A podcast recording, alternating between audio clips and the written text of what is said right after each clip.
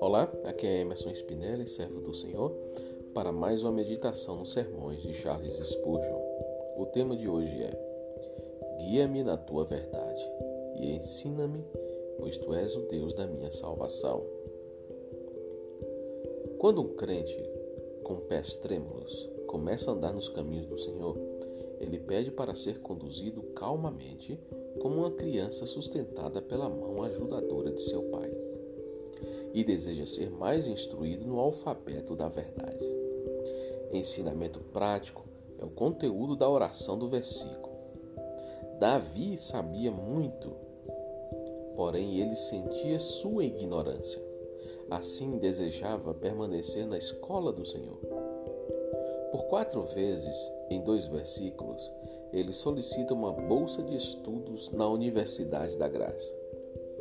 Seria bom para muitos professantes se, em vez de seguir seus próprios artifícios e abrir novos caminhos de pensamento para si mesmos, eles investigassem os bons e antigos caminhos da verdade de Deus e rogassem ao Espírito Santo para lhes dar entendimentos santificados e espíritos ensináveis.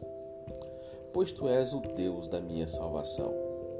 O Trino Deus é o autor e aperfeiçoador da salvação para seu povo.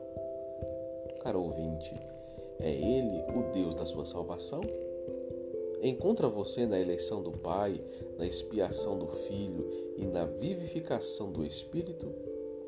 Todos os fundamentos de suas eternas esperanças? Se for assim, você pode usar isso como argumento para obter novas bênçãos. Se o Senhor determinou salvá-lo, com certeza ele não recusará instruí-lo em seus caminhos. É algo abençoado quando podemos nos dirigir ao Senhor com a confiança que Davi manifesta aqui. Isso nos dá um grande poder na oração e conforto nas provações. Por ti estou esperando todo dia. A paciência é a formosa serva e filha da fé. Esperamos alegremente quando estamos certos que não esperaremos em vão. É nosso dever e privilégio esperar confiadamente no Senhor em serviço, em adoração e em expectativa todos os dias de nossa vida. Nossa fé será uma fé provada, e se for verdadeira, suportará contínua provação sem ceder. Não nos cansaremos de esperar em Deus se nos lembrarmos quanto tempo e quão graciosamente Ele já esperou por nós. Aqui acaba o sermão de Charles e vamos entender que o Senhor espera algo de nós ele já esperou o momento da nossa vida em que decidimos segui-lo, mas ele espera por algo maior, ele espera que venhamos a aprender caminhando com ele. Aprender com ele significa que você está disposto a ter paciência, a ter longanimidade, perseverança, em ouvir o que as instruções do Senhor e obedecê-lo. É muito fácil tomar atitudes sem pensar na vontade de Deus.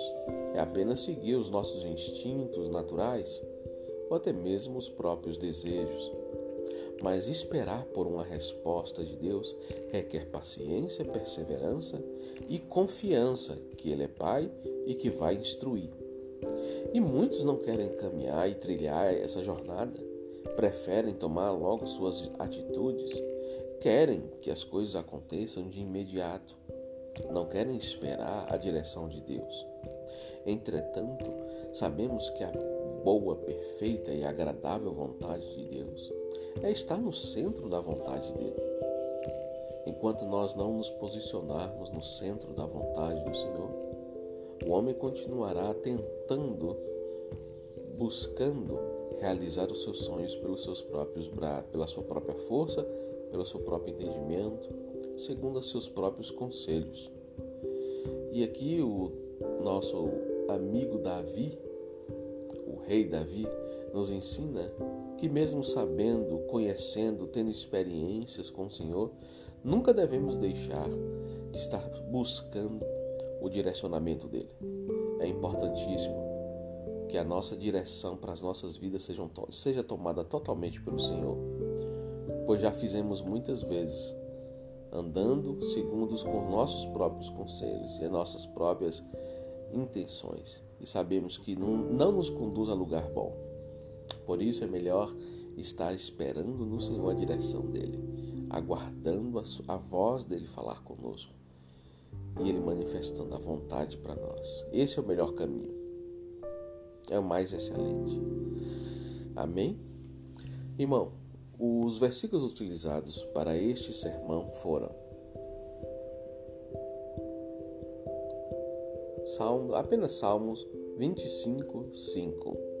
Que você tenha um dia abençoado na presença do Senhor, em nome de Jesus.